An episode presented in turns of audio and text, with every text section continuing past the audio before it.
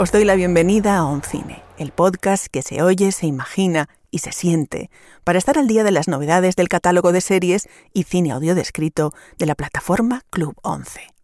Yo soy Isabel Navarro y hoy vengo a hablaros de tres películas donde el número 3 está en el corazón de las historias. Three is a magical number, que decía la canción, o más bien tres es un número complicado, Tres es un número erizado, tres es un número puntiagudo, con el que difícilmente no acabamos haciéndonos daño. Al fin y al cabo, en el mundo de las emociones es muy difícil, por no decir imposible, que los triángulos sean equiláteros. Si acaso, escalenos, isósceles, pero desde luego dolorosos.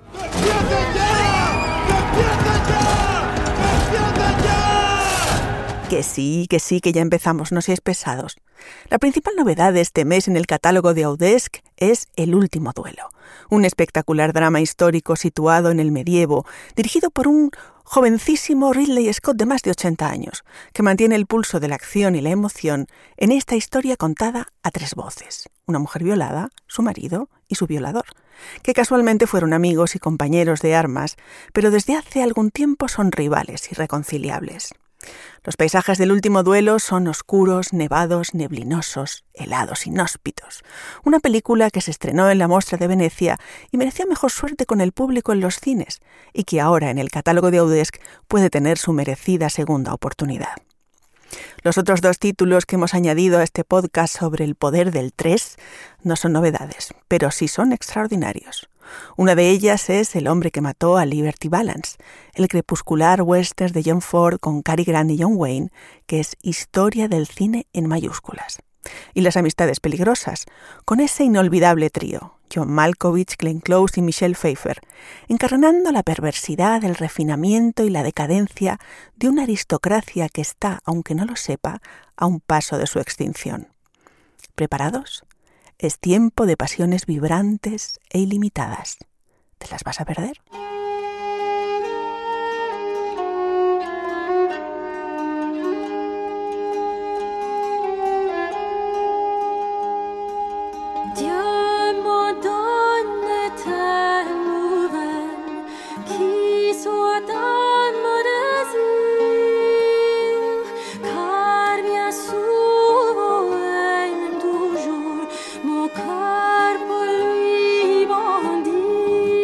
La idea para el último duelo surgió de dos amigos, actores y guionistas, Matt Damon y Ben Affleck, que 24 años después del indomable Will Hunting repiten la experiencia de escribir conjuntamente el guion del último duelo y suman a su grupo de escritura a una mujer, Nicole Holof-Serner, para dar la visión femenina de la historia. Porque precisamente de eso trata esta película, de que la verdad y las verdades de cada individuo suelen ser irreconciliables, de que la verdad es un puzzle. La estructura narrativa de la película no es nueva. El japonés Akira Kurosawa ya la utilizó sabiamente en Rashomon y consiste en que la cruenta historia esté relatada a través de los tres protagonistas, la mujer violada, su marido y el violador, pero no simultáneamente, sino sucesivamente, por lo que veremos los mismos hechos a través de tres personajes y tres experiencias. La primera parte corresponde a Karush, Matt Damon, y es cuanto podríamos esperar de una película épica donde el valiente caballero, injustamente tratado, defiende el honor de su dama. Iudicium Dei. Solicito un duelo a muerte. Esta costumbre se prohibió hace años. No es así, Majestad. Es cierto que no se han librado duelos durante vuestra vida. Sin embargo, sigue siendo aceptable. Requeriría convocar en pleno a todo el cuerpo parlamentario en París. Los 32 miembros de vuestra corte. Alguien miente. Que Dios decida quién. Caballero, si perdéis este duelo, las acusaciones resultarán falsas. Y vuestra esposa sufrirá funestas consecuencias. Dios salvará a quien tenga la razón. Y esta prevalecerá. No tengo miedo. La segunda parte cuenta la verdad según el ambicioso e inteligente Legris, un fantástico Adam Driver, y cambia el tono a otro más irreverente, menos obvio. Ambas visiones masculinas en conjunto dibujan un paisaje rico en intrigas políticas y relaciones complejas. Son por sí mismas intensas y absorbentes. Pero la verdad de Marguerite es la que desmantela y reconstruye el film al completo. Jodie Comer está espectacular en el papel de Marguerite, tan sutil como desgarradora, una mujer que, como todas las de la época, es tratada como una mera propiedad, prácticamente ganado reproductor, y que lo arriesga todo por contar su verdad, que ha sido violada, a pesar de todo lo que se juega. Vuestro marido sin duda os ha dicho que la pena para la mujer que levanta falso testimonio contra un hombre en caso de violación es desnudarla y cortarle el pelo. Ajustarle al cuello una argolla de hierro. Atarla a un poste de madera y sumariamente quemarla viva. La trama del último duelo recrea una historia real, la del último duelo a muerte legalmente sancionado en la historia de Francia, y sigue muy de cerca el relato de los cronistas medievales, ya que nos ofrece una visión en nada idealizada de esa cruel época. La Edad Media del último duelo es un universo masculino de caballeros arruinados por la pérdida de rentas y de campesinos que trabajan sus tierras como consecuencia de la peste negra de 1348 y sus coletazos. Un mundo de compadreo guerrero y cortesano donde los hombres están a la búsqueda de una esposa cuya dote les permita la reproducción de su linaje, por insignificante que éste sea, y sobre todo acceder a nuevas fuentes de riqueza. Nos muestra a los nobles venidos a menos, cuyo analfabetismo provoca burlas, y a los escuderos ansiosos de éxito y supervivencia, que se ganan la vida como recaudadores de rentas en un mundo empobrecido. Pero más allá de toda esa textura brumosa y oscura, donde aparece el mejor Ridley Scott en todo su esplendor cinematográfico, es en el rodaje del duelo final. Un duelo que es su pura ferocidad, odio, tensión y sin razón, donde aparece el Ridley Scott más épico, espectacular y sangriento, no apto para almas sensibles y alérgicos a la violencia.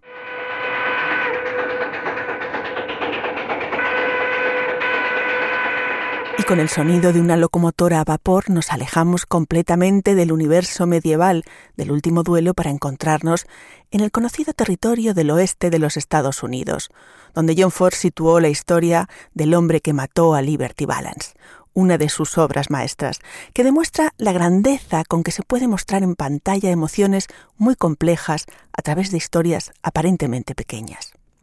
En 1962 el genio estrenó una obra maestra impregnada de melancolía, nostalgia y dilemas.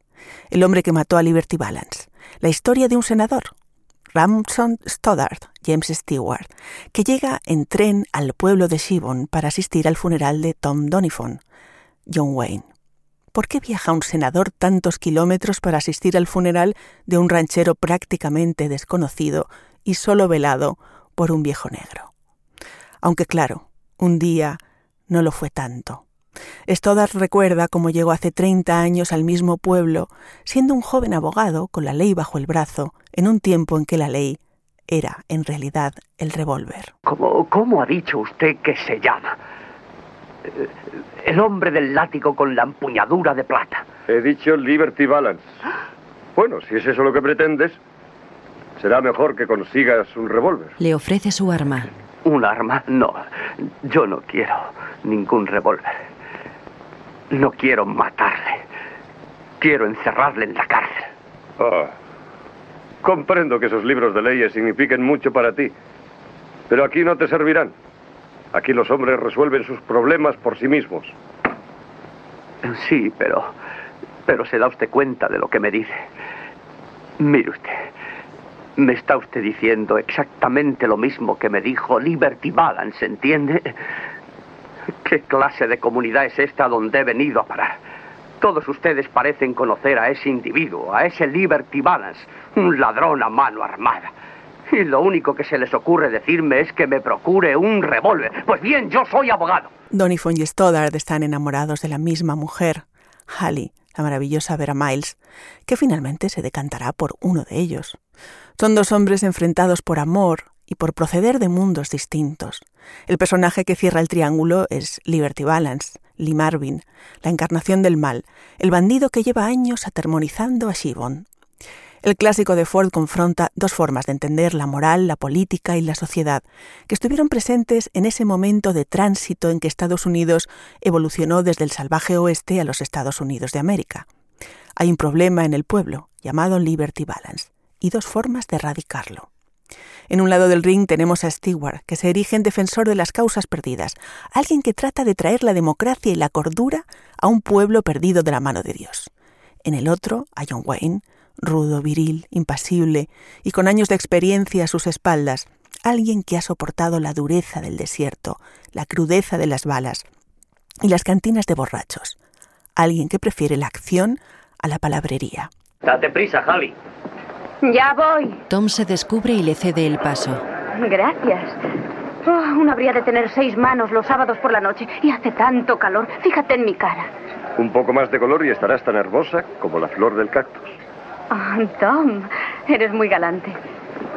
Prepárame uno de carne con patatas. Deprisa, Peter. Pero es que además el hombre que mató a Liberty Balance es una historia de amor, porque entre el senador y el héroe protector surge el tercer personaje del triángulo, Halley, la chica voluntariosa, inteligente, llena de vida, con carácter y analfabeta, pero con muchas ganas de aprender, que trabaja duramente en el restaurante con los dueños, un matrimonio que ejerce prácticamente de padres adoptivos y que marca la vida de los dos protagonistas.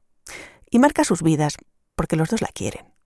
Así su vida se construye a partir de una elección, y esa elección la sigue para siempre con el eco de una duda. ¿Se equivocó?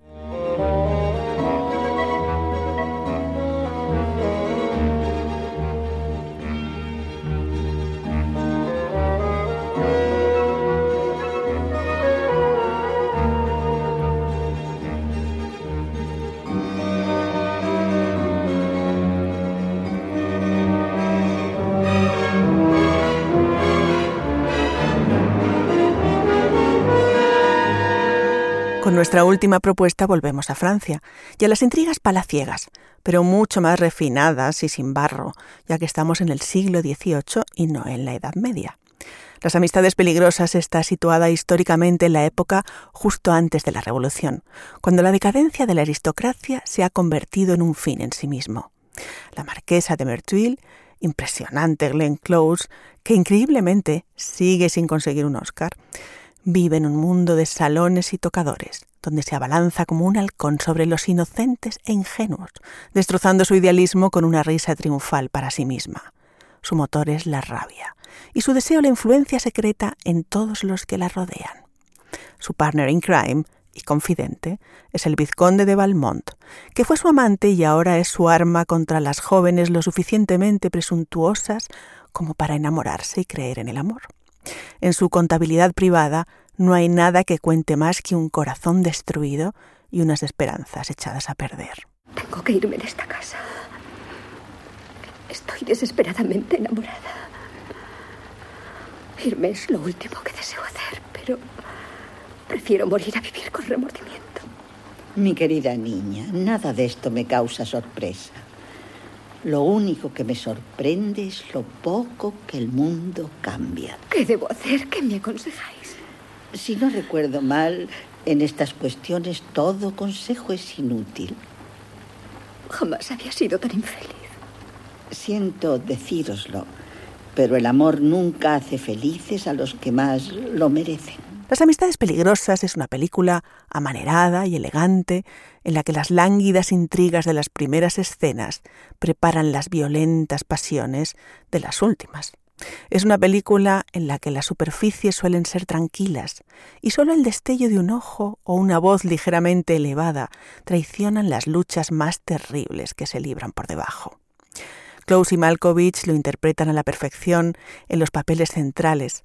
Sus archidiálogos, juntos, se convierten en agotadores juegos de conversación, como partidos de tenis del alma.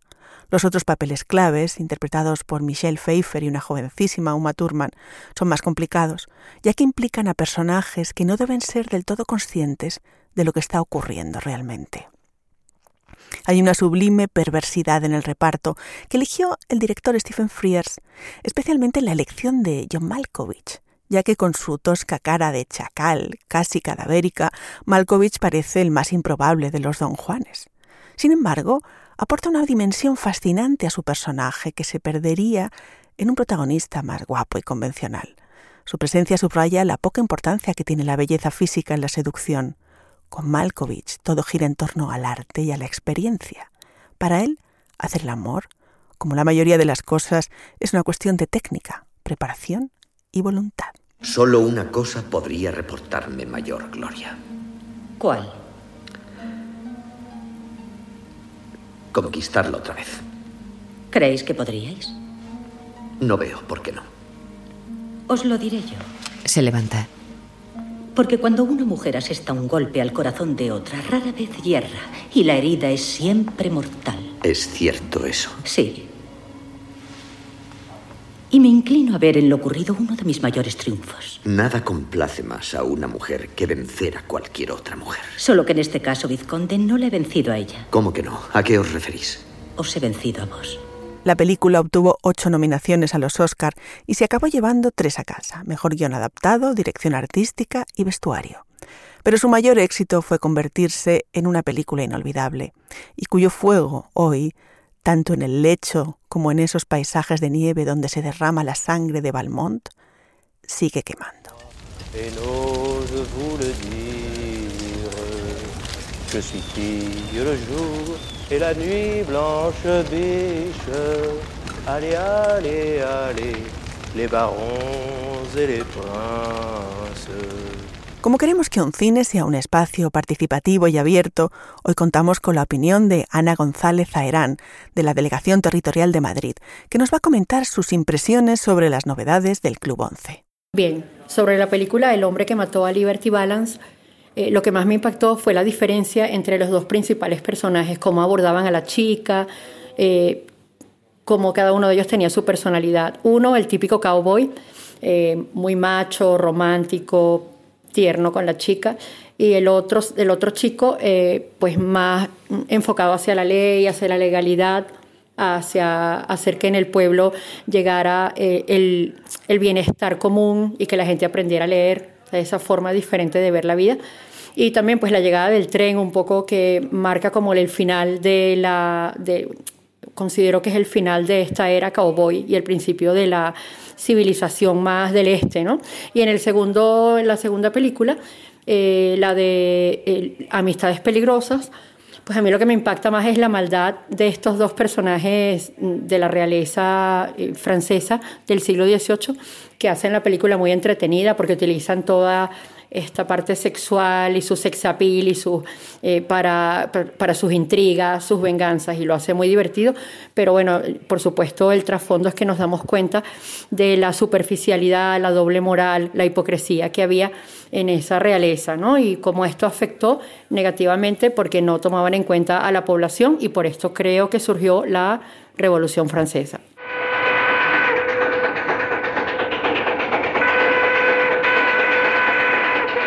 Y como no solo de triángulos pasionales y duelos al sol vive el espectador, y seguro que a veces os apetece probaros otras vidas cinematográficas, este mes el catálogo de Audesc trae otras novedades para todo tipo de paladares.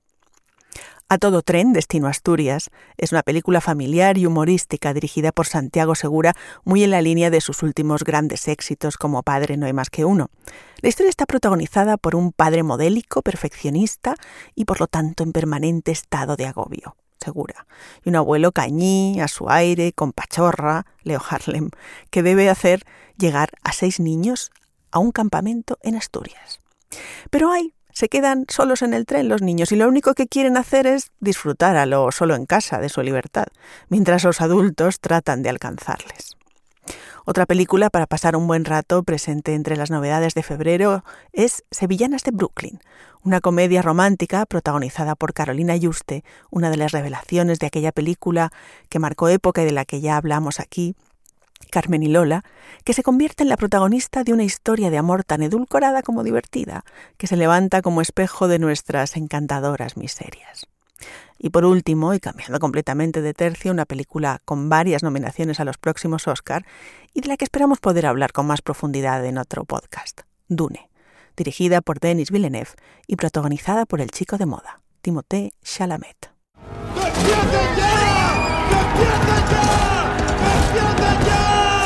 Vale, vale, tranquilo, que nosotros nos vamos. Pero el duelo de Adam Driver y Matt Damon a espadazos y lanzas está a punto de comenzar. Hasta aquí hemos llegado en On Cine con las recomendaciones del mes disponibles en el catálogo de Audesc, que os animo a seguir explorando y disfrutando. Recordaos que el Club 11 es una plataforma para las personas afiliadas a la 11 en la que tenemos una sección de audiodescripción con el buscador Audesk, el blog versión accesible y más información de interés. Además, en el blog de versión accesible encontraréis información de novedades con estrenos de cine audio descrito, ópera y televisión. Yo soy Isabel Navarro y ahora sí os digo adiós, o mejor, hasta pronto. Ya sabéis, escuchad cine, ved cine, imaginad cine y sobre todo, no os quedéis sin historias.